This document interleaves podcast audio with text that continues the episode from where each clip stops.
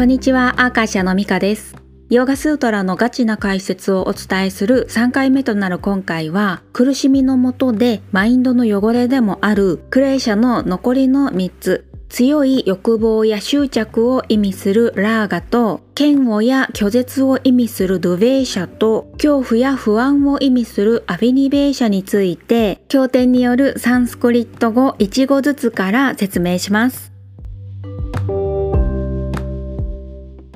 第2章7節最後の言葉ラーガはクレーシャの一つで執着または欲望を意味します。そのラーガについて前の2語スカとアヌシャイーで説明されています。スカ、幸せ、喜びを意味します。アヌシャイーは何々の後に続いてこれはスカに伴う経験の記憶、印象という意味合いになります。つまり全体的な意味としては、ラーガという強い欲望であり、執着する気持ちっていうのは、楽しい、喜ばしい経験の後に生じますということになります。私たちはスカを求めて生きていたりするわけなんですけれども、このスカは長くは続かないと言われてるんですね。一方、アーナンダというサンスクリット語があるんですけれども、これは永遠の至福という意味合いなんですね。でも、アーナンダというのは自分自身の奥深い場所にあるっていうふうにも言われているので、簡単には触れることができないんですね。すごく平たく言うと、スカというものは外側にあって、アーナンダというものは内側にあるんですね。で、このラーガっていうのは、アーナンダではなく、スカという経験の後に生じますっていう風に言われているところが、マインドの汚れであるゆえんだったりとかもしますね。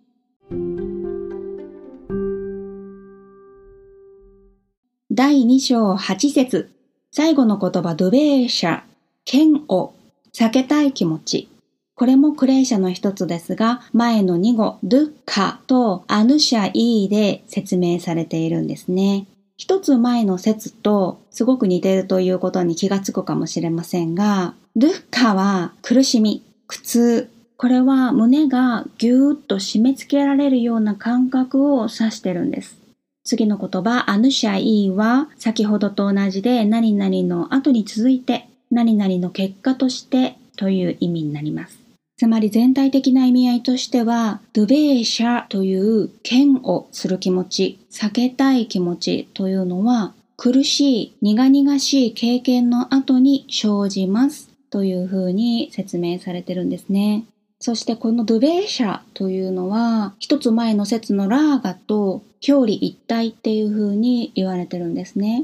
ラーガがドゥベーシャになってしまうっていうのは、すごく執着して、すごく大好きだったものが、すごく嫌いになってしまう、拒絶したい気持ちになってしまう。逆にドゥベーシャがラーガになる、嫌悪していたものが大好きになって執着するようになる。いずれにしても、マインドの汚れである以上、そういった極端な触れ方をしていくもんなんですね。でも仮にドゥベーシャという嫌悪する気持ちがあったけれども、それがそんなに気にならなくなったっていうことであるならば、それはドゥベーシャというマインドの汚れが少なくなったっていうふうに言えるかもしれませんね。けれどもこれがラーガにまで触れてしまうと黒と白、裏表でしかないっていうことになります。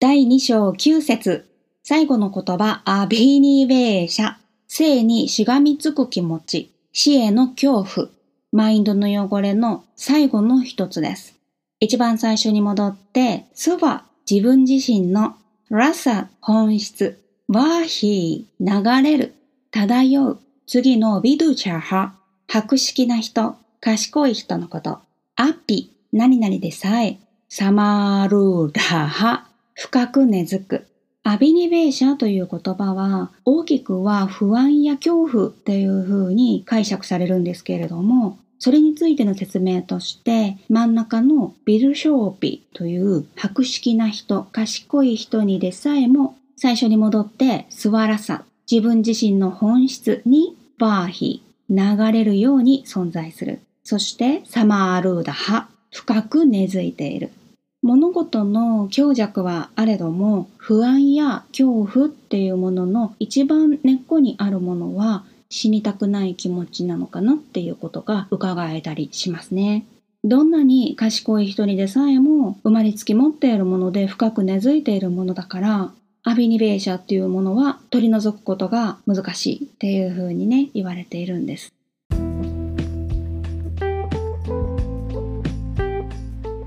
最後までご視聴いただきましてありがとうございました。今回でヨーガスータラのガチな解説はおしまいですが、ヨガ哲学から紐解くセルフケアとエンパワーメントでお耳にかかりましょう。ミカでした。